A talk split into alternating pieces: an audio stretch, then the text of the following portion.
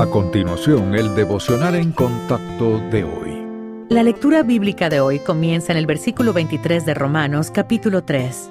Por cuanto todos pecaron y están destituidos de la gloria de Dios, siendo justificados gratuitamente por su gracia mediante la redención que es en Cristo Jesús, a quien Dios puso como propiciación por medio de la fe en su sangre, para manifestar su justicia, a causa de haber pasado por alto, en su paciencia, los pecados pasados con la mira de manifestar en este tiempo su justicia, a fin de que Él sea el justo y el que justifica al que es de la fe de Jesús. ¿Dónde, pues, está la jactancia? Queda excluida. ¿Por cuál ley? ¿Por la de las obras? No, sino por la ley de la fe. Si el Padre Celestial es bueno y amoroso, ¿por qué permitió que su Hijo fuera crucificado? Desde nuestra perspectiva, no hay nada de amor en esta escena. Para comprender lo que sucedió en la cruz, primero debemos entender que el Señor es recto y justo.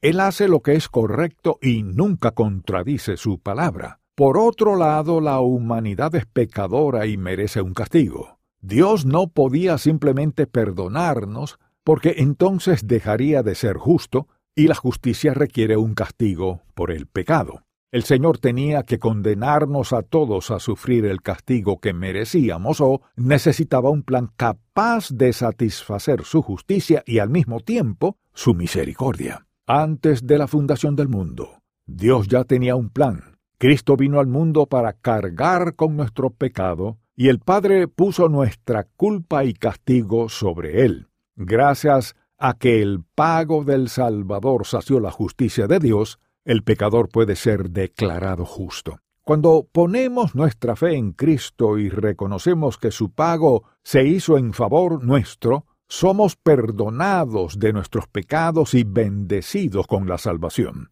El Hijo Perfecto de Dios era el único calificado para ser nuestro sustituto y lo hizo todo voluntariamente. A través de un acto que parecía cruel y terrible, la bondad y el amor de Dios se revelaron al mundo.